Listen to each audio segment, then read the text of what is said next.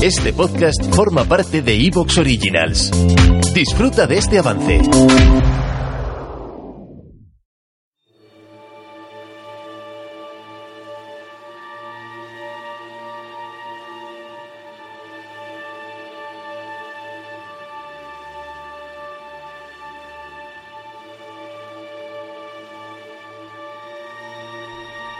Se acabó el verano, se acabaron los programas de dioses y Roma Eterna vuelve a la programación habitual. Pero antes de sumergirnos de lleno en la Segunda Guerra Samnita, que es donde se quedó el relato de la República, te traigo una charla a la romana muy especial. Sergio Alejo y Ángel Portillo, divulgadores del mundo romano e Internet, pero también autores de novela histórica, se han prestado para hablar sobre la ficción histórica. Tengo unos cuantos melones aquí listos, preparados para ser abiertos y tocar los temas más jugosos. Voy a intentar tirarles de la lengua a ver hasta dónde llega la charla. Si de una cosa estoy seguro es que tanto Ángel como Sergio como tú como yo nos lo vamos a pasar muy bien. Hoy, en Roma Eterna, la ficción histórica.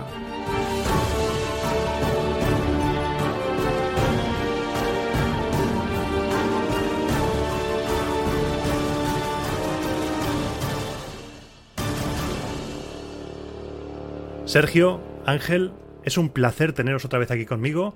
Bienvenidos a vuestra casa, a Roma Eterna. ¿Cómo estáis?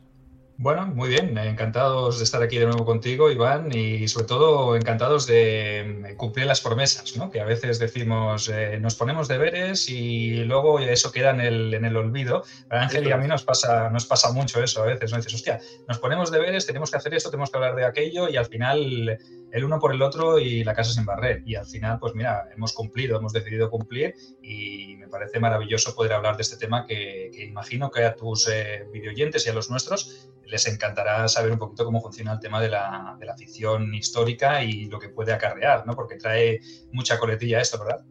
Sí, sí. Yo eh, estoy muy contento de volver con toda la ironía del mundo, al mundo laboral, quiero decir. Eh, pero sí, como decía, como dice Sergio, nos incorporamos, hemos hecho la promesa, los legionarios hombres, hombres de honor, lo arreglamos con honor o, con Gladius, una de las dos cosas. Y así que aquí estamos cumpliendo. Hemos sobrevivido a este verano duro. ¿Cómo os ha ido el verano?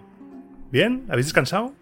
no, no hemos descansado. Sergio me mete en todos los líos del mundo. Ya, ya iremos diciendo. Pero bueno, no, la verdad es que sí, hombre. A mí siempre, siempre va bien tener en la cabeza otras cosas y ver, otro, y ver otros mundos, otras ciudades. Eso es. Pues yo os traigo para cumplir esa palabra y también para aprovecharme de vosotros, porque vosotros sois podcasters, youtubers, pero también sois escritores, escritores de novela. Os afecta muy de lleno este tema de la ficción histórica. ¿Cómo lo veis, el tema de la ficción histórica? ¿Creéis que hay que ser excesivamente puntilloso? ¿Hay que dejar claro lo que es ficción y lo que es historia? ¿Se pueden dar licencias poéticas? ¿Qué pensáis del tema? Aquí podéis estar hablando media hora seguida porque es una pregunta muy abierta. Permíteme empezar yo porque sé que Sergio se entiende enseguida él enseguida se lanza, las cosas como son.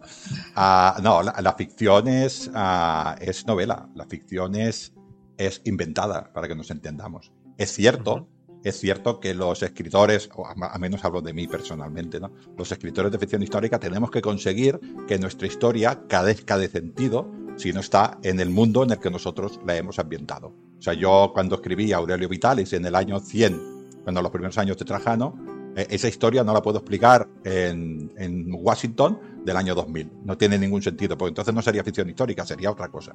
Esto es lo que tenemos a que intentar explicar, ser fiel con aquellas cosas. Pero la ficción histórica sí es la pregunta que creo que quiere saber, sobre todo las personas que, no, que nos oyen y nos ven. Ah, la ficción histórica es ficción. La historia es otra cosa. Esto te vas a, esos tochos hasta a la academia y ahí te pones a mirar y ahí debates sobre no. Yo eh, me permito pequeñas licencias, más que nada porque tampoco se sabe. Y yo con esas cosas que no se saben juego.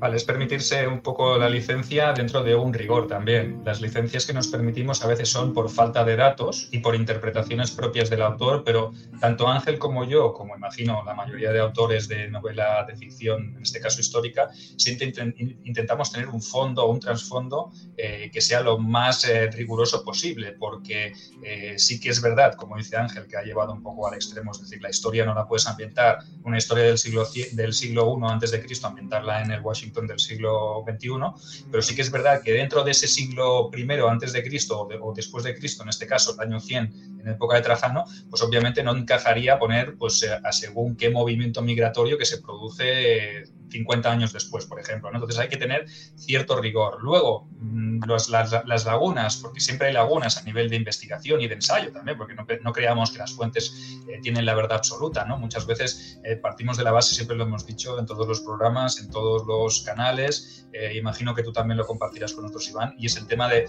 que las fuentes históricas no tienen por qué ser verdaderas, porque si las fuentes actuales están manipuladas ¿no? al gusto del consumidor y al gusto del partido político de turno, pues obviamente en la antigüedad imagínate lo que podía pasar, ¿no? Eh, me viene a mí a la cabeza ahora, pues por ejemplo, eh, un, autor clásico que, quizá compartáis conmigo, que es el, eh, biógrafo de Flavio Vespasiano, ese, ese, judío que en, un principio... El más Flavio de los Flavios, el más Flavio de los Flavios. es el amebotas ¿no? de, Vespasiano, como, como, se le suele llamar, ¿no? la historia que escribió, ¿no? un, defensor eh, acérrimo de, la causa judía contra Roma y de, y de la lucha contra la opresión romana, ¿eh? ese Flavio Josefo, bueno, primero era Josefo, luego fue Flavio, ¿no? Eh, se, añade ese nombre gracias a su... Evolucionó como un Pokémon. Eso es, eso es. Se transformó, pasó de ser el, judío más judío a ser el, judío más romano. ¿no? Iván, será Pokémon, Pokémon. Pokémon. Que además Flavio Josefo es una de las fuentes que citan para la autenticidad de, la vida de Cristo, que le nombra a él, tal y cual. Es una fuente muy importante, pero como tú dices, es una fuente subjetiva. Tiene una intención. Claro, entonces, eh, entonces tenemos que ir con, ese cuidado, ¿no? Los autores eh, de novela histórica, pero eh, las fuentes de las que bebemos, normalmente las clásicas, suelen ser también manipuladas. ¿no? Pues yo por eso tiendo a pensar siempre que lo ideal sería tener eh, cierto revisionismo de esas fuentes históricas, coger autores más modernos, eh, si me permites, y no me, no me refiero a Gibbon tampoco. ¿eh? Si me permites un ejemplo, Sergio, si me permites un ejemplo, hace, hace nada estuve hablando con un chaval que se llama Mark, que está aquí de Barcelona también, que está haciendo excavaciones en Vindolanda eh, tú lees a los. ¿Te acuerdas que hicimos un programa sobre las mujeres en los campamentos romanos, no? Tú lees a todos los clásicos y las mujeres estaban a, 70 kilómetros de cualquier campamento militar.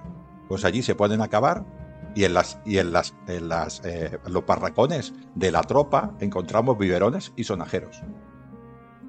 Esto es contrario a toda la fuente clásica que te puedas encontrar. La mujer está en casa. La mujer está en casa, su misión es cuidar de su marido de sus hijos. No, no. Allí en ese campamento, como mínimo allí había. O sea que esto que dice Sergio de. La evidencia. Que cuidado con las fuentes.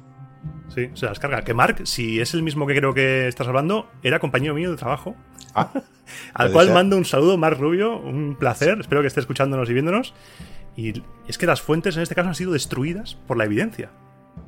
Claro, entonces para nosotros es un problema, es un hándicap a la hora de escribir, ¿no? Porque tú escribes basándote en unas fuentes y, luego cuando tienes que transmitir una historia, además tienes que, aportar tu parte de ficción, ¿no? Porque realmente una novela histórica tiene su contexto, su trasfondo, que, tiene que ser muy cuidado, ¿eh? tiene que ser eh, mimado por el escritor, y luego tienes que incluir tu propio relato de ficción encabiéndolo con personajes eh, reales y ya les tienes que dar también una personalidad a esos, a esos personajes, porque, por ejemplo, con mi historia de, Valerio, ¿no? Eh, este hombre se mueve codo con codo con Augusto. Entonces yo me he tenido que poner un poco en la mente de Augusto, en la mente de Livia, en la mente de Marcelo, de, Julia, de, grandes personajes del momento. Entonces, eh, es mi aproximación, no es, eh, no es la verdad absoluta. Entonces, yo no voy a decir que es que Augusto era así o Julia era así. Yo diré, es que mi Augusto, yo pienso que era así.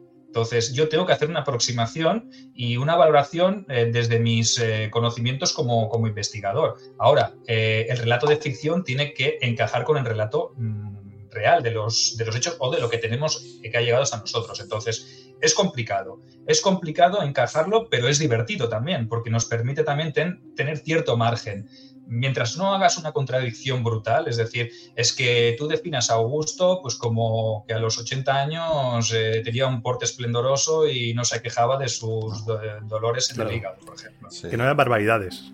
O cosa, o cosa más objetiva, Sergio, como por ejemplo, sabíamos que estaba en Tarraco, pues no estaba en la Tracia contra un usurpador. Sabemos que no porque tenemos las fechas, ¿no? Esto sí que hay que respetarlo porque parece, bueno, parece bastante exacto, ¿no? Pero lo que hizo en Tarraco tampoco lo sabemos. ¿Dónde durmió en Tarraco? ¿Todas las noches dormía en el mismo sitio? Pues ahí tenemos esta licencia.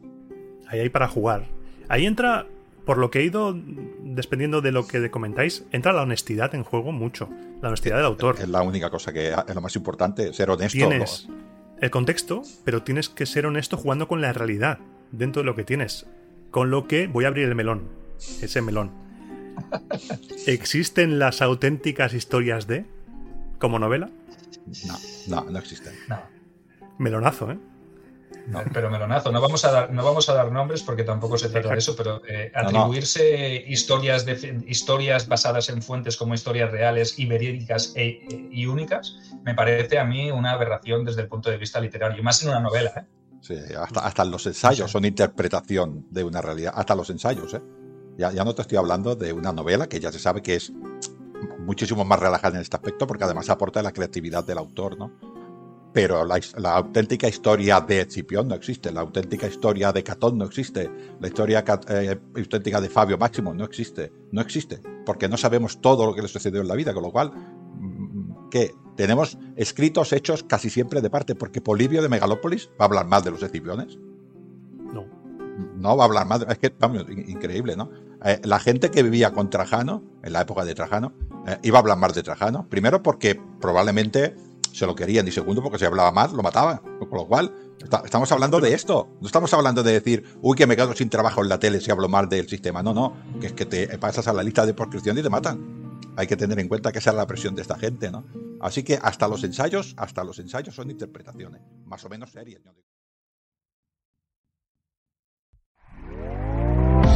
¿Te está gustando lo que escuchas? Este podcast forma parte de Evox Originals y puedes escucharlo completo y gratis desde la aplicación de Evox. Instálala desde tu store y suscríbete a él para no perderte ningún episodio.